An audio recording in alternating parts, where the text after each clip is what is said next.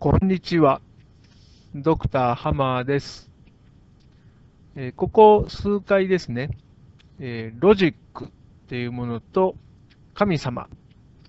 ていうものと、えー、ハピネスですね、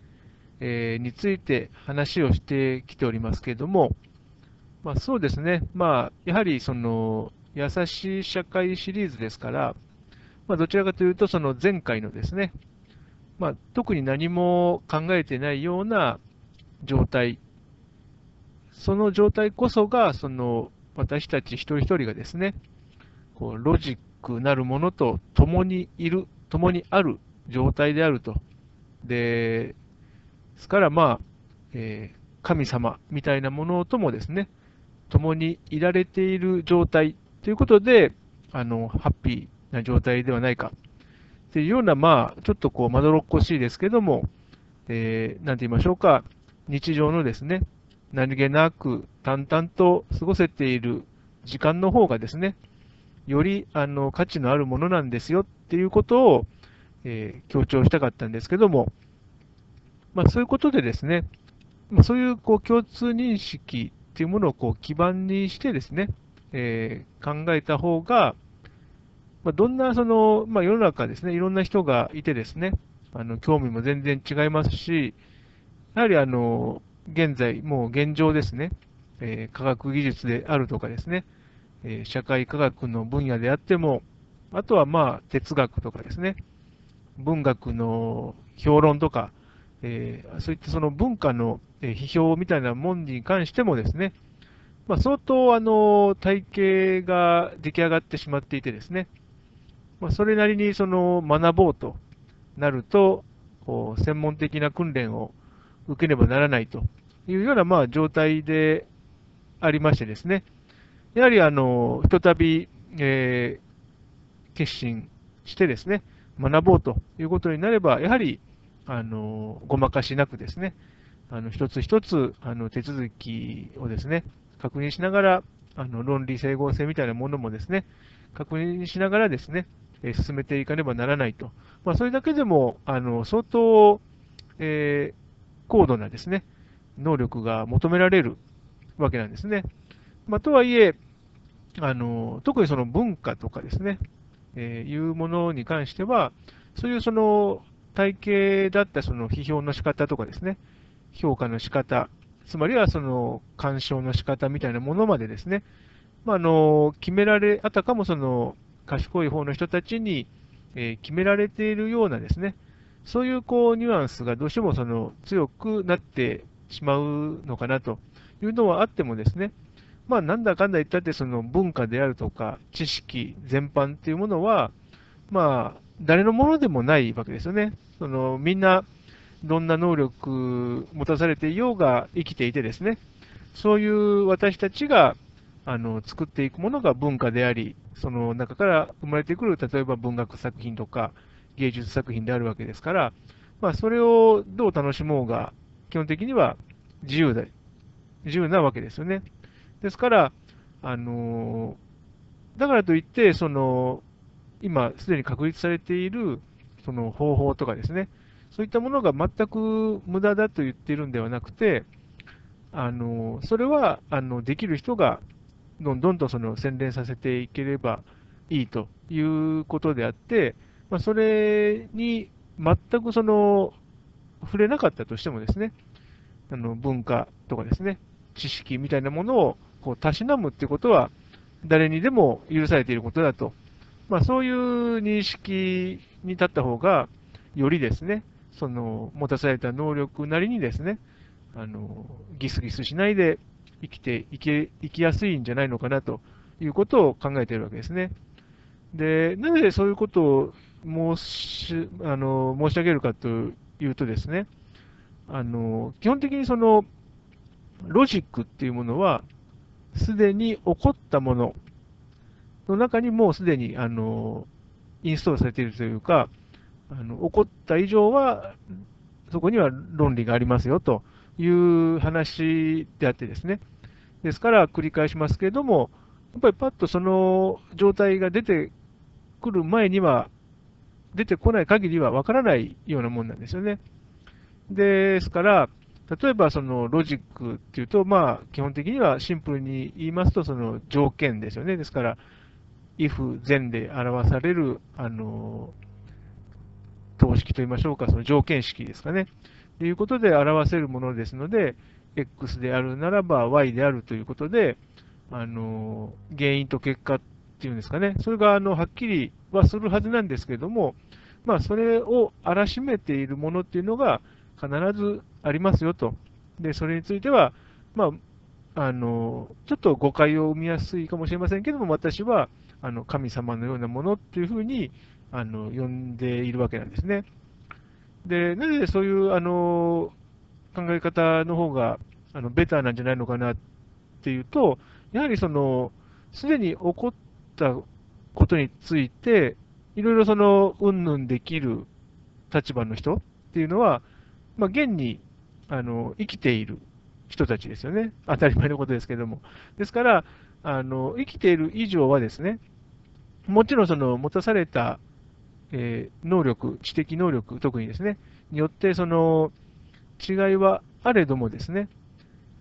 生きていれば、あの、起こったことについて、なんだかんだとこう、言うことはできるわけなんですね。で、しかも、あの、なんだかんだ言うってなんでそんなことするかというと、まあ、あの、こういう方が、あの、考え、考え方としては、ベターですよと。ですから、あの、特にその、えー、日常生活においては、あの、科学的なその手法を使ってですね、えー、証明していくわけでもないですので、まあ、間違ってもその絶対的にいいものみたいなものは誰も意識してないはずなんですけれども、まあそうであっても、より良い方ですよね。あの、目指すわけですね。ですから、何かをこう、理解する、とある事件を理解するにしても、その人なりにベターな解釈の仕方っていうんですかね。ベターなその理解っていうものを目指すわけですよね。ですから、あの、それは基本的にその科学技術の分野においても、まあ、社会科学の分野においても、それはもう違いがないわけなんですね。ですから、あのただ現代、今その21世紀何が起こっているかというと、そのよりベターでありますっていう、そのただ本当にシンプルにですね、こっちの方がいいよっていうためにですね、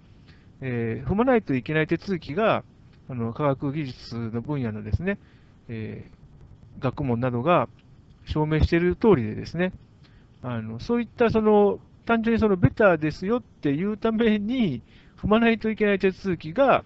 もう非常にその専門化されてしまっているということなんですよね。ですから、その、えー、認識がないと、まあ、何て言いましょうか、そのシンプルにですね、誰もその絶対的な善みたいなものは目指してなくてですね、本当にそのそこにその科学技術分野でもう確立されているその手法みたいなのがあってですね、まあ、それを満たすために、それがもう本当にその満たすっていうことが、決められた手続きを満たすっていうことが、あの目的化してしまっているわけなんですよ。で、それはで何何やってるって言ったら、単純にすでに起こったことに対して、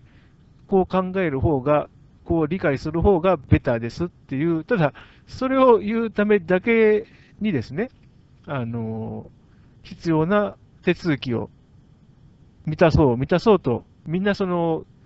競ってるわけなんです。で、私が言いたいのは、そういうその手法自体が悪いんではなくて、やっぱりその一人一人がですね、一体それ何のためにやってんの？っていうところなんですね。ですから、何のためにっていうと、あの先ほど申した通りですね、とあるもうすでに起こった事象がありまして、それに対して、こういう理解の方がベターよっていうですね、そういうあのことを言うためだけにですね、で、あの、まあ、本当に専門的な手法をですね、えー、駆使しよう、駆使しようと、まあ、より正確であろうということを競っているような感じなんですけども、私はですから、その、手法っていうものを、えー、正確に運用できるかどうかっていうのは、まあ、あの大事なんですけども、それ以上にですね、大事なことが、やはりその、なぜ、なぜそれを、あの、突き詰めようとするかっていう、その、一人一人のその内心の動機なんですよね。ですから、まあ、美しさであったり、それをその、決められたその体系だったその、もう手法っていうものを、本当にその忠実に守っていきましょうと。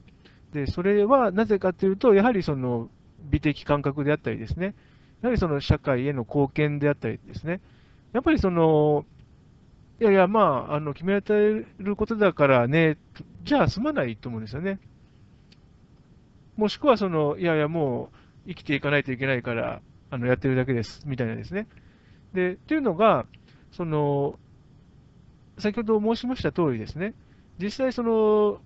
分析対象になるものっていうのは、すでに起こったことであって、それに対して、えー、こういう理解の方がいいよみたいな、ベターだよみたいなことを言える人っていうのは、もう現に生きてるわけなんですよ。